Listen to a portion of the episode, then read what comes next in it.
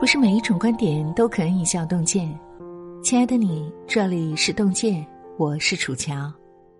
今天要和您分享的是洞见的原创文章，题目是《越优秀的人越让人舒服》，作者洞见 UK。如果你喜欢这篇文章，请在文末点个再看。日常生活中，我们会与各色各样的人打交道，有的人。短暂相处就想彻底远离，有的人交往越久越让人心生好感。归根结底，不过是因为每个人的处事方式不同。作家武小武讲过一个故事：有一年冬天，书友刘群买了条羊毛围巾，原价七百五十元，赶上搞活动打折，最后只花了二百八十元就买到了。他高高兴兴的围着去上班。办公室里的几个同事都说很漂亮，可是同事赵婷上前摸了摸，对他说：“你肯定上当了，真羊毛不会这么软，也不会这么便宜。我前几年买过，上千呢。”刘群笑笑说：“无所谓，自己带着舒服就行了。”旁边几位同事也附和：“对呀，自己感觉舒服最重要。”第二天上班，赵婷得意的告诉刘群。我的感觉还不错嘛，你那条围巾是假的，我昨天拿了围巾上的几根线回家用火烧了烧，果然是假的。更过分的是，他还不依不饶的强行科普真正的羊毛是怎么样的。刘群回了他一句：“一条围巾不管真的假的，我戴着高兴就行，非要把别人的好心情弄糟，你才满意吗？”最后。两人闹得不欢而散。不知道你有没有发现，生活中那些人缘差的人，大多习惯以自我为中心，从来不考虑别人的感受。言谈中喜欢占上风，办事时喜欢为难他人，可是却忘了，让人不舒服是自己修养不够。有一句话说：“越是优秀的人。”越懂得舒服的待人，对此我深以为然。在知乎上看过一段分享，觉得甚是暖心。有位老板开了一家饭店，自己平时不怎么去。有一回朋友给他打电话，说他们在饭店的包间里，让他过来一起聚聚。那位朋友只说了包间的位置，却没有说包间号。他走进了一间包间，刚把门打开，就发现走错了。里面的客人已经结账走了，有个服务员正在吃客人剩下的饭菜。他刚要扭头走，那个服务员看见老板进来后愣住了，他立马说了一句：“来，给我拿双筷子，别人又没咬，干干净净的，倒了浪费。”然后他们俩就在包间里吃起来了。那位服务员至今还在他店里上班，工作很卖力，年纪轻轻已经是领班了。试想一下，如果老板看见了那一幕，直接转头就走，又或者是对服务员数落一番，想必这件小事就足以让服务员难堪许久。可是，他的灵机反应却暖心的维护了对方的自尊。古语有言：“君子如玉，触手可温。”越是优秀的人，越懂得心怀悲悯，善待身边的每一个人。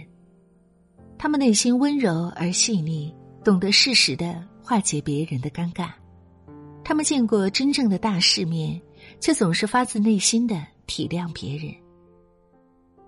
随着阅历渐深，逐渐明白，让人舒服是根植于内心的教养。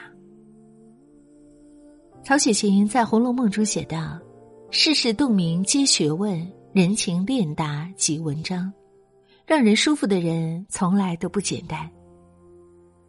想起曾经看过的一个故事：一家百货商店里来了一位衣着简朴的老太太，浑身湿透，躲进来避雨。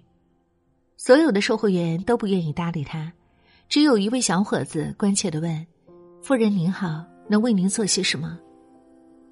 老太太觉得借别人的地方躲雨有点不安，不用了，我躲一下雨，马上就走。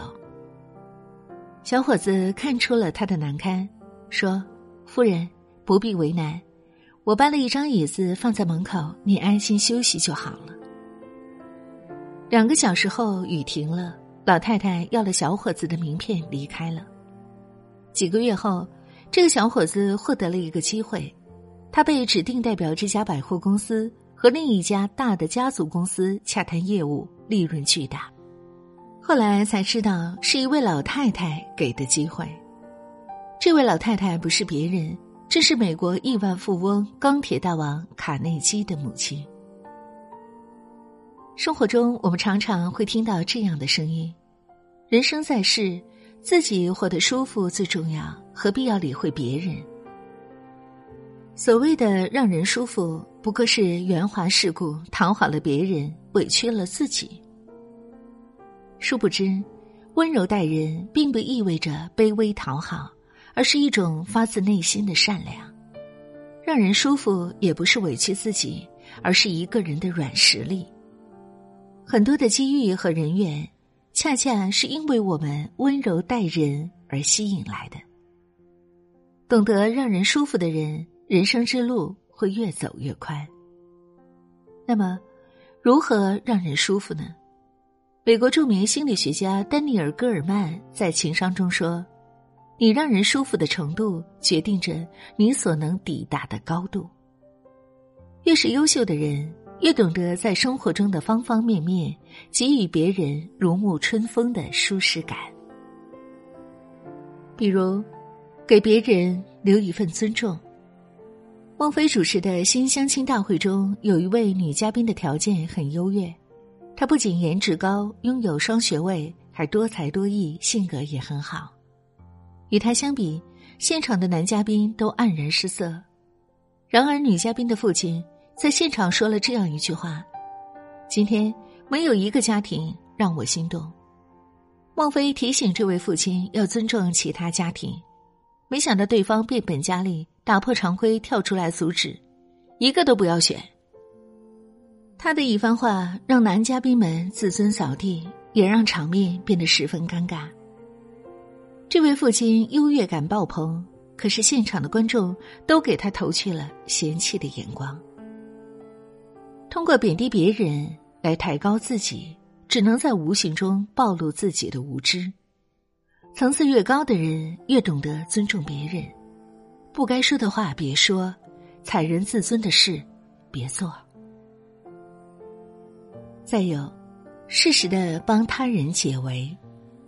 有位作家讲过一个故事：有一次，他主持一场活动，原本想邀请现场嘉宾讲两句。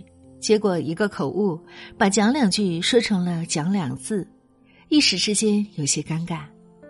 但是嘉宾不紧不慢的接过话筒，很风趣的说：“主持人给我机会让我说话，我很荣幸。我不仅要讲，而且打算讲很多。结果被他一眼看出来了，给我出了个考题，限令我讲两字。那我就恭敬不如从命，对今天活动的圆满成功表示祝贺。”你看，祝贺可不就两个字吗？时隔多年，作家在书中写道：“这位嘉宾巧妙的帮我解了围，确实让我感激到现在。”生活中，每个人都有难堪的时候，能够细心的替别人解围，也是高情商的表现。有时候，只是简单的一句话、一个动作，便能让人心生感激。还有，要懂得将心比心。